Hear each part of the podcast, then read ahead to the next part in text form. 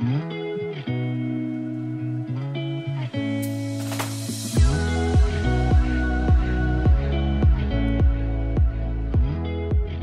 大家好，欢迎来到伊妮爱情急诊室，我是伊妮，你的爱情诊疗师。在这里，我们会解答大家在感情上遇到的疑难杂症，也会邀请听众朋友来节目上分享亲身经历的感情故事。喜欢我们的话，欢迎到 Apple Podcast、Spotify 给我们五星评价，也可以加入我们的 Line 社群，一起来聊聊感情大小事。好，那今天这一集呢，其实是想要就是延续上一集讨论到的。我们上一集刚好是在讨论说，就是怎么样去把生活的重心放在自己身上，不要过度的去呃放在社会给你的期待、社会给你的框架，甚至是放在你的另一半啊、放在你的父母亲身上。我们到底要怎么样，就是找到自己在意的事情，然后把这些生活重心放在自己身上。那今天这一集呢，我想要来谈谈的是怎么样去放下。不管是放下可能一场不 OK 的恋情，或者是一个背叛你的朋友，又或者是说。放下一些生活中的伤痛，可能是关于家人啊，关于朋友，关于爱人，都有可能。那这个放下呢，其实不只是面对失恋，其实还有很多种嘛。像我刚刚提到的，那我们常常会听到身边的人说啊，可是我就是放不下，我好想他什么之类的，我还是很爱他，他为什么会离开等等之类的。但其实我觉得呢，放下这件事情不只是用在感情，还有很多事情。那放下这一件事呢，其实本身就是我们一辈子都。需要去面对的课题。那今天在这里呢，我就想要跟大家分享，通常我怎么样去放下一个我过不去的坎的三个流程。那其实当然，这不是说你一定要这么理性的去看待我生活中放不下的事情，我要给他什么流程一、流程二、流程三，没有。只是我觉得这就是给你一个另一个观点、另一个想法去看待放下这件事情。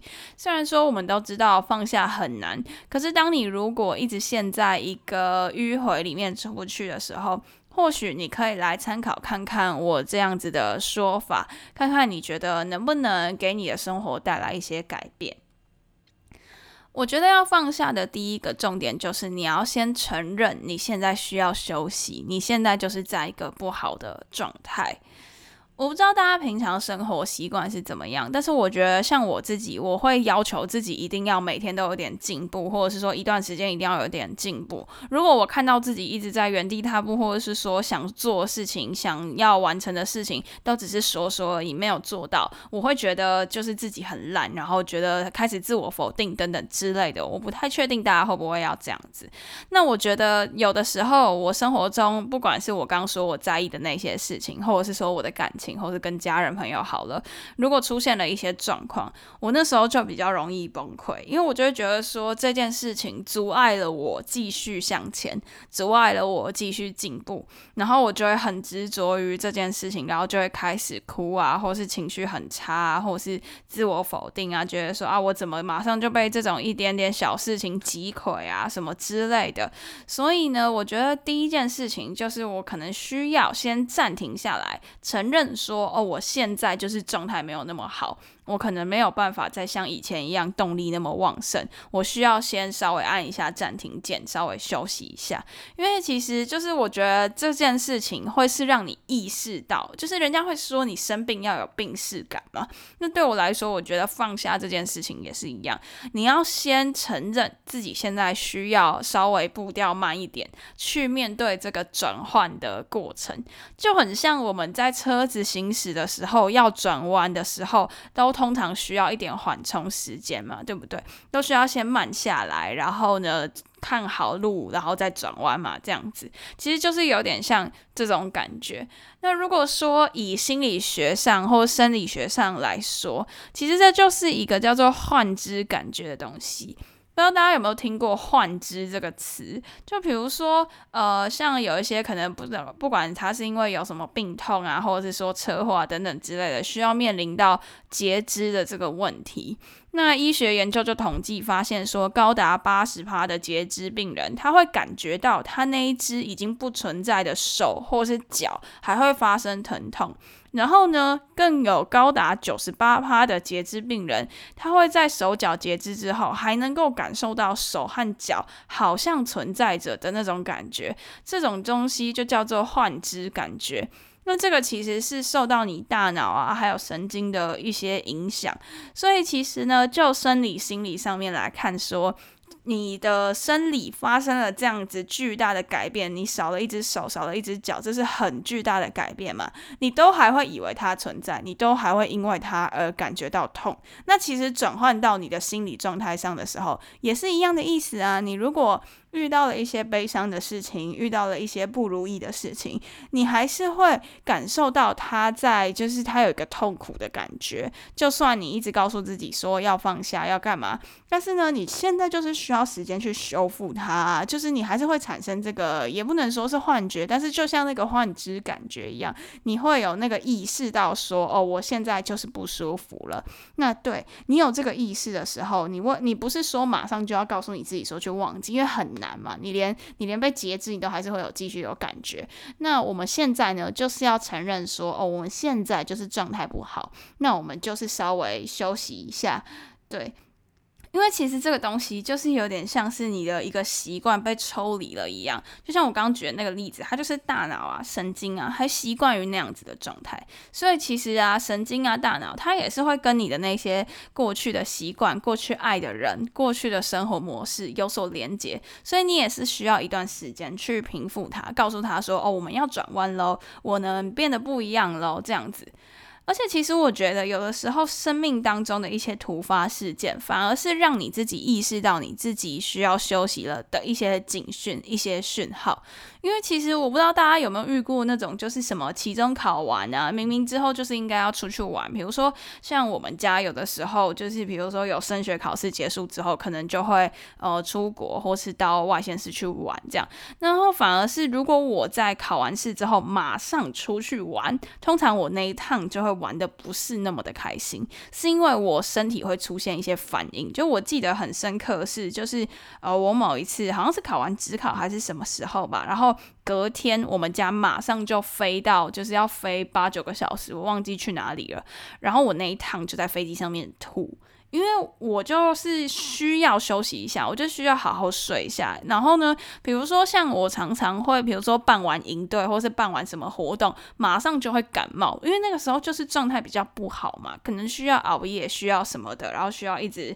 一直讲话，一直准备什么之类的，需要集中精神去 focus 在那件事情上。那马上就需要做下一件高耗能的事情的时候，可能身体就会出现一些警讯。那那时候就代表说，哎，其实你应该是要好好。休息的，那我觉得第一件事情，第一件面临放下你第一件要做的事情，就是你要去承认，其实你现在需要休息，因为没有病逝感怎么治病？对，这句话是取自于那个我很爱的熊仔，对他那首歌就是熊仔的自信那首歌，他的歌词就是说，哦，最可怕的不是你失去自信，最可怕的是你开始适应，就是你开始适应说，哦，这一切都是都是正常的，然后你没有去意识到你有病逝感这样子，他就后面就讲说，就是有病逝感才能治病这样子，对，好，怎么第一步骤就讲了这么久？好，第一步重新复习，第一步就是应该要意识到承认你现在需要休息。那第二步呢？我会觉得说，你是要去慢慢的养成属于你自己的一个好好生活的准则。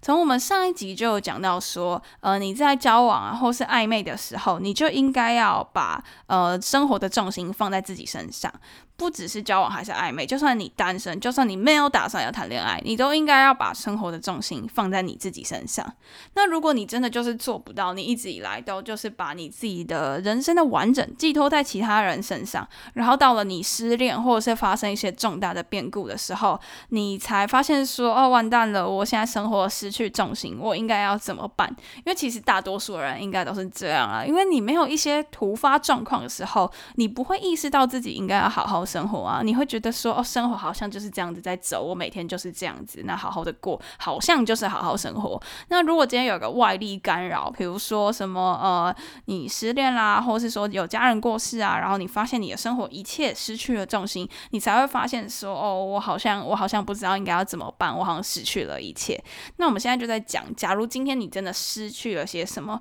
然后受到了一些什么样子的干扰，让你开始觉得说生活顿时失去重。重心的时候，我们应该要怎么办？首先，我想要先来跟大家介绍二十一天法则这个东西。有人说这个东西其实是一个，就是呃，不是不是有科学认证的。我不管它今天是不是有科学认证，但是我自己的想法是说，既然既然有这个法则，那我们就试着去尝试看看。就是二十一天，其实它并不是对我来说啦，对我来说并不是一定要二十一天，它只是给自己一个时间去戒断某一件事情，或者是去养成某一个习惯。因为就是既然有了这个准则，那你现在人都已经掉到谷底了，就是你已经觉得说啊，可能我生活都失去重心了，然后一切都没有希望了，那你不如就给自己一个机会，去试试看一个改变。就是，毕竟二十一天不一定是真的准确啊。二十一天也没有人说哦，就是一定要二十一天零点零零分零零秒什么这样子，没有，没有这个意思。就是有点像是说，给你一条一个一个准则，他在那边，那你就试试看嘛，对不对？反正你现在就是你也觉得生活没有希望了，你也掉到谷底了，那没关系啊，那我们就试试看这样子。所以这个二十一天呢，我会觉得说，你就把它当做是一个暂时的目标。那二十一天过了，你觉得你自己有改变，那很好。那如果没有的话，我们要不要再试着二十一天再试一次？你可以给自己一些目标，你可以再去针对你自己的情况去试试看。那对我来说，二十一天就是有点像是我利好说好啦，我觉得二十一天应该就会改善了吧。那毕竟我现在如果不尝试的话，我就也不会改变。那既然有这个二十一天法则，我就试试看吧。对我来说。我自己是这种感觉，然后再来就是，如果我真的是就是，比如说我很爱某一个人，然后失去了他之后，我觉得我生活都崩解了。这时候我会做的就是，不只是要告诉自己说二十一天去养成一个习惯这件事情，我还有希望说我们在养成习惯的时候，是可以先有一些系统性的规定。怎么说呢？就有点像说，哦，我八点一定要起床，十二点一定要吃饭，那两点一定要睡午觉。五点一定要吃晚餐，然后八点一定要去运动，像这样子的，你可能会觉得说啊，是小学生是不是还要照表操课？但我觉得说，有时候你面对到就是人生的一些大变故，你没有办法有理智的去控制这一切，你会发现生活中完全都失去了的时候，其实一个固定的生活，一个固定的课表会是最好的。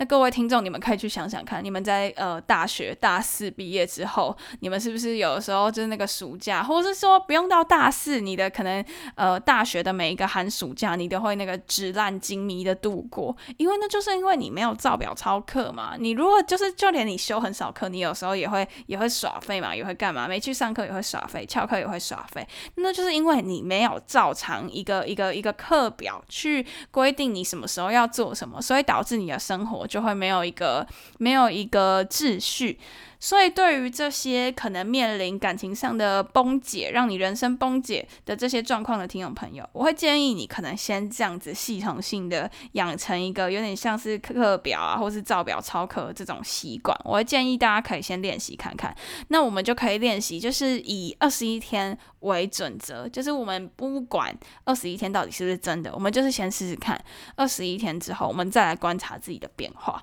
其实我觉得是会有用的，你会观察到。自己有一些些微的变化。那关于你说你设定的那个课表，你一定要养成的习惯，我们都可以在动态调整，又或者是说现在很红的词叫做滚动式调整。但是你一定要给自己一个生活中的目标，然后好好的去生活。而且其实我会觉得说，如果可以的话，你可以把自己的生活记录下来，去让自己看到自己的一些改变。因为有的时候我们人都是需要一些鼓励的嘛。所以如果你可以看到说，哎，今天又比昨天进步了一点点，那这样子你看到你自己进步的变化，其实你会更愿意去改变。我相信大家应该都有听过一句话，是说什么？你如果每天进步一点点，那你一年下来就进步了很多点。可是如果你每天退步一点点，那你每天就会退步超多点。我在讲什么干话？我忘记那个数字了啦。对，反正他就是在讲习惯跟那个复利的这个重要性。所以呢。如果说我们可以用一些照片啊，或是影片，像现在可能 YouTube 的 Short 或者是 IG 的那个 Reels 很红嘛，那我们就可以诶试着把自己的生活做一些记录，又或者说你用书写。我觉得书写其实也是一个蛮好的方式。像我最近就是在看一本书，叫做《书写修复练习》。那它就是把就是你面对人生的低潮啊、困境，化成十二个书写练习。然后就是把你面对不开心的事情啊，或是你怎么改善啊，它每一周都会有一个书写的练习。那要你就是把你自己的变化记录下来，然后等到整套疗程过了之后，你再从你最一开始写的再去回顾，你就会发现其实。你自己有很多的变化，这样子，我说不定之后会在社群里面看是要讲这本书，还是抽奖送给大家。因为其实我觉得这本书是真的还蛮不错的，就是你可以达到自愈的效果，就自我疗愈啦。我觉得其实是蛮好的，因为观察到自己的变化，观察到自己的进步，才会有成就感，才会想要往更好的地方迈进。我其实真的相信，就是所有生命中发生的事情，其实都是有意义的，不见得是你要说什么哦哦，我就是要发生很悲惨的事情才可以有所进步，什么不是到这个程度？其实是你好好的去观察生活当中的每一个变化，好好的去观察说生活里面发生的每一件小事情，其实你会发现都有你可以学习的地方，也都是你可以进步的地方，这样子。好，那最后呢，就是我们要收拾好心情，再次出发。有些人会问我说：“哎，安妮，是不是我这样子失恋了，失去了？我赶快再踏入一段新的感情，我就会忘记旧的了，这样子我就不会再陷入旧的的难过里面了。”当然，你要说这样子，我也不会反对你的说法，但对我来说，我会觉得说，我要再去回顾。也不尽然是检讨，但就是去回顾，去回顾一下我之前可能发生了什么事情，又或者是说我可能是哪里有一些可能可以调整的地方，又或者是说我从我过去的感情学到了，说其实我在感情里在意的事情是什么，说不定我发现我在旧旧有的感情里面，我可能在意的事情是陪伴，那。因为我之前的呃对象给我比较少的陪伴，导致我们的感情出现裂缝。又或者是说，哦，你回顾过往的感情经验，发现你自己在意的可能是哦要保有自己的空间。那你在呃挑选下一任对象的时候，你可能就要记得哦，我是一个希望有个人空间的人。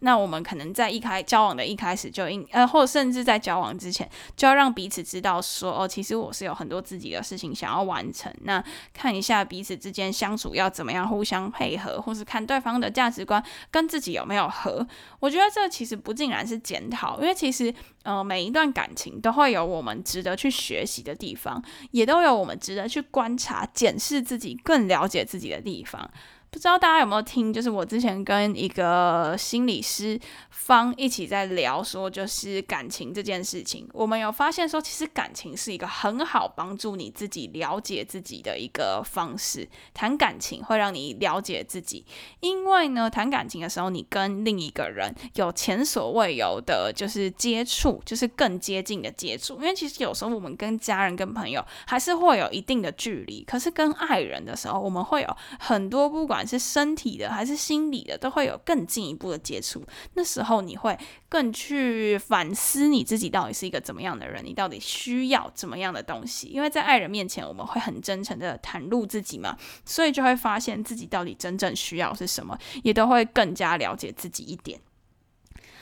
那我在这边跟大家分享一个，就是我在回顾我以前感情之后，在我下一任感情之后发生的事情，就是我常常会去回顾说，哎，我跟前一任之间，我们可能有发生什么问题，就是在我刚分手的时候，然后等到我下一任的时候，发现我在跟我下一任交往的时候，比如说我们之间发生了一些什么争执或者是误会，我就会突然。脑中就会突然浮现，我跟前任那个时候发生类似的问题的时候，是因为我哪里处理不好，或是我们之间哪里处理不好，比如说没有沟通，或者是我讲话语气不好等等之类的，因而导致这件事情成为我们日后感情的裂缝。那我在跟现任相处的时候，之前的那个回忆就会突然跑出来，就会提醒我自己说。诶，你你之前有想过说，诶，你这里做不好，那你要记得说，你不要再这个样子，或者说我们可以换一个方式做。我就发现说，那其实有助于我的下一段感情。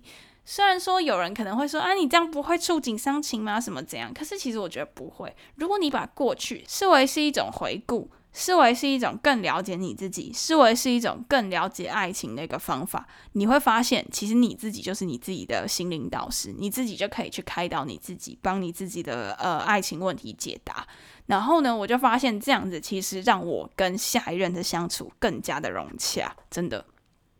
好，那另外一个刚刚有提到的事情就是触景伤情嘛。其实我之前刚分手的时候，触景伤情非常非常严重。就是我到了那个地方，满脑子就会是我们一起在那边做任何事情的画面。比如说去吃饭，就会想到说哦，我们之前都在这里吃什么，点什么。然后出去玩也会想到说哦，我们之前都在这边呃什么拍照啊、玩啊、遛狗啊什么之类的，就会想到这些画面。那那时候我怎么做？我记得那时候我有个朋友跟我说：“哎，听说你最近失恋了，还是我就去，我就去南部找你啊，我们就去你们去过那些地方，全部去一遍，这样子就会洗刷掉，就是你跟前任的回忆，你现在的回忆就都会是跟我了。”一开始我觉得。哇，好有道理哦！对，赶快把就是带自己的好朋友或者什么的去那些地方，这样子就会洗刷掉以前的那些回忆，就都会是新的好的回忆了。可是后来我突然间发现说，哦，我尝试了几次之后就发现说，哦，可是我刚去的时候超痛苦的，就是我还带着我的朋友去。然后呢，朋友在旁边，我也不可能突然间情绪溃堤或者怎么样。就我们都已经约出来玩了，还不好好玩吗？然后，但是我其实心里面就会一直想到跟前任、跟前任、跟前任的事情。然后，但是我又必须要盯住，因为就不能在朋友面前情绪溃堤嘛。然后我就发现，其实那样子真的超级无敌痛苦的，就是你逃得了一时，逃不了一世的感觉啦。我那时候的想法是这样子。结果后来呢，我是有点像是让自己沉淀，我觉得对这段感情没有那么大的感觉的时候，我自己一个人去了那些所有地方，然后到了那个地方的时候，我就是有点像在跟自己的过去和解的感觉。这个东西我常常会讲这句话，我常常会讲跟自己的过去和解这句话，可是不知道大家听不听得懂。其实我这句话背后想要传达，就是有的时候我们其实常常会有一些所谓过去过不去啊、放不下的一些事情，可是其实这些都是需要时间、需要一些成长。那其实过了那一段时间，我再到那个地方的时候，我发现其实有的时候以前在意的那些事情，不竟然是那么严重的。以前吵的架，然后以前产生的误会，好像真的都不是那么严重，我也没有那么恨他了，他应该也没有那么恨我了。那那个时候，我自己一个人到那些地点，当然那些场景还是会浮现出来，可是其实我会觉得，我心里面生出来的是一种嗯衷心的感谢。就是我会觉得说，感谢有发生这些事情，让我能够有这么多的好的回忆，这么多的回想，这么多的回顾。就是我会发现说，哎，感谢这个人出现在我的生命里面，让我能够有这么多的想法。那所谓跟自己和解，就是有点像是到了那个地点，想起了那些回忆，可是我现在是笑着看那些事情的，我很感谢这些事情的，所以有点像是说，哦，本来那些那些回忆可能在你的脑中的记事本都画了红字，但你现在已经逐渐可以把它慢慢的删掉，慢慢的删掉，慢慢的删掉的感觉，我自己觉得是这样啦。而且其实我觉得放下是一个一瞬间的事情。就是有时候你一直卡在那边，你一直在想放下这件事情，你反而会一直觉得啊，我怎么想放下都放不下，怎么想放下都放不下，我怎么那么烂那么烂，然后就开始自我否定。可是，一旦你想开了，一旦你有就是其他的事情，或是一旦你想通了所谓跟自己和解的感觉，那是一瞬间的事情。然后我还有一个做法是，我会多去把我这一段整段。我的故事，不管是我失恋，还是就是我失恋到放下，我会常常把我这一整段故事说出来。包括我现在在 Podcast 跟你们讲，其实以前这些事情在我心里面都是非常非常难过的回忆。可是当我为了要把它讲出来，我要去理清它的时间脉络，理清哦这是谁的谁的谁讲的话，或者是说呃这个问题可能是谁发现的，或者说我在这个问题之后有什么反馈等等之类的，我要把这些回忆好好的去梳理，好好的排序，让你们知道的时候，我发现这一次我就又跟自己和解了。我可能同同时在讲的过程中，我又获得了更多了。所以我觉得其实与人接触也是一个，因为其实我一开始都是蛮宅的，然后后来我就发现说，我能够把我的事情告诉其他人的时候，当然第一次讲可能哭着讲，第二次讲还是哭着讲，第三次讲还是哭着讲。可是当你有办法一直一直去说，一直一直去说，把它说的更清楚、更好的时候，其实同时你在说的时候，你也疗愈了你自己。真的，因为你在说的时候，你一定会边思考嘛，边思考，当然会有那些回忆跑马灯经过啊，没有错。可是同时间，你也是在梳理你自己的思绪，每一次说出来，你都每一次都会让自己再更清晰一点。而且其实每一次我去跟我朋友说一些我难过的事情的时候，他们都说哈怎么了？你怎么没有当下跟我说你怎样？其实后来我会告诉他们说，当我可以说出来，或者是我可以写成一篇文章的时候，那个时候其实就代表我已经好的差不多了。因为当我可以说出来的时候，我其实是我好好的说出来的时候，其实我已经经过了好多次的疗愈自己，所以我才有办法就是好好的把这些事情说出来。真的，所以大家可以就是多。去跟人接触，当然现在疫情期间可能有点难，不然你也可以来找我啊，可以录成一个 podcast，真的，因为我觉得其实这些经历都是很丰富的。像之前肥肥啊，还有 Vivian 他们来找我的时候，都是希望把自己过去的这些回忆做一个整理，因为毕竟声音啊、自媒体啊这些是可以永远留存的，可以被自媒体永远留存的，所以呢。可以为你的生活做一个记录，也可以观察到，就是你比如说五年、十年之后再回来看你自己的改变，你会发现其实那些东西都是给予未来的你一股很大很大的力量。那所以我刚刚讲嘛，你不要去一直 focus 在我要放下，我要放下，我要放下，因为外人一定会一直跟你说啊，你要放下，你要放下才可以往前走。可是当你一直 focus 在这件事情上的时候，你会有点自我否定。所以我们就转换一个想法，你就把重心放在自己身上，就像我上一集讲的。那可能我们就是深呼吸，或者是哦，我还蛮喜欢做瑜伽的。我之前大学的时候很爱很爱瑜伽，因为瑜伽会让你去感受你自己身体的每一个部位。然后呢，当你去感受你身体的每一个部位，你慢慢练习，你就可以去把这个关注放在你自己身上，就很像说你深呼吸的时候，你停一下。冥想的时候，深呼吸，停一下，你去感受到你身体每个地方的变化，就是那种感觉，就是去感觉你身体的每一个器官，去感受你的每一个感知，去感受你的每一个感受。当你可以开始去，比如说关注你的头发啊怎么翘翘的，然后当你可以去关注你的诶牙齿怎么好像这几天好像没刷干净什么之类的，我在搞什么笑？对，反正当你可以去关注到你身体的变化，其实我觉得那些就是代表你逐渐在放下的象征，因为你不会再一直把你的心情去 focus 在其他人的身上，或是其他人的。IG 动态上等等之类的，去把自己的生活当做是你自己最重要的事情，慢慢把重心放在你的身上。那我们就一起加油。如果在呃这个放下的过程中，你有什么想要跟我们一起讨论的，你有什么想要跟我们一起努力的，我们都可以一起加油，好吗？好了，那今天的分享就到此结束啦。喜欢我们的话，别忘了追踪我们的 IG Annie，你的爱情诊疗师，也可以点主页的链接，更了解我们哦。最后啊，如果你还在为情所苦，快加入我们的 LINE 匿名社群，写下你的问题，挂号 Annie 爱情急诊室，让我们治愈你的心。那刚提到的链接，我都会放在下方的资讯栏，还有我们的 IG 主页。喜欢我们的话，欢迎到 Apple Podcast、Spotify 给我们五星评价，也可以小额资助我们继续创作。那么感谢大家的支持，我已经开始，我已经开始喉咙烧哑，已经快要没有办法讲话。我刚刚真的是痒到一直想要结束，可是我的结尾词一直录不好。好，我要去喝水了。那我们就下期见啦，大家再见，拜拜。